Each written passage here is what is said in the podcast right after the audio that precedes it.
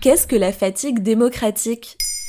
Merci d'avoir posé la question. Dans notre époque numérique et surconnectée, on s'indigne, on réagit, on soutient un coup de pouce bleu et en signant des pétitions en ligne. Mais lorsqu'il s'agit vraiment de voter, de se déplacer jusqu'à l'urne de son quartier pour jouir de son droit de citoyen et d'exprimer son avis, hélas, le désistement prend le pouvoir. Voter devient un geste plus contraignant.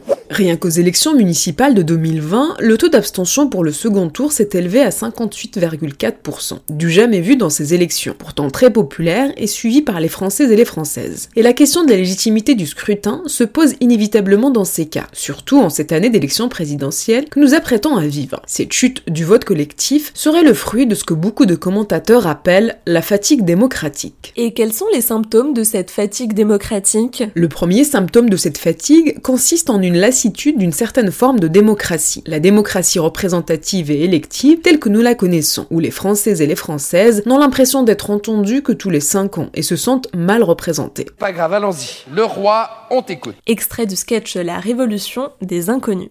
Il est difficile d'être le roi de la France. Cette lassitude pourrait relever d'une crise du commun qui pousserait les citoyens vers l'abstention ou les votes anti-système. La mondialisation, vécue comme sans foi ni loi, peut provoquer le recul de l'état de droit plutôt que son expansion à d'autres échelles et procurer le sentiment d'une impuissance publique. Cette fatigue démocratique signifie-t-elle un dégoût du politique? L'État-nation républicain s'est construit sur une forme démocratique qui connaît aujourd'hui un épuisement significatif. Cette forme n'est pas uniquement une démocratie de représentation, mais elle deviendrait une forme de délégation combinée à une forme de compétition. Alors que quand on y pense, la démocratie permet de faire vivre ensemble pacifiquement des millions de personnes très différentes. Et en cela, c'est très positif. Et donc cette fatigue ne veut pas forcément dire désintérêt pour la démocratie? Le désir chez les citoyens les citoyennes de trouver une représentation inédite, de se débarrasser d'une génération d'hommes et de femmes politiques qui ont travaillé à leur maintien au pouvoir plutôt qu'au bien commun, l'émergence ci et là de mouvements hors des partis et ancrés dans une pratique de terrain, tout cela signale plutôt un désir de démocratie, une volonté des citoyens de prendre leur destin en main. S'il y a essoufflement, c'est de la démocratie comme institution ritualisée autour de ces événements, élections et alternance, et de ses figures, président et assemblée.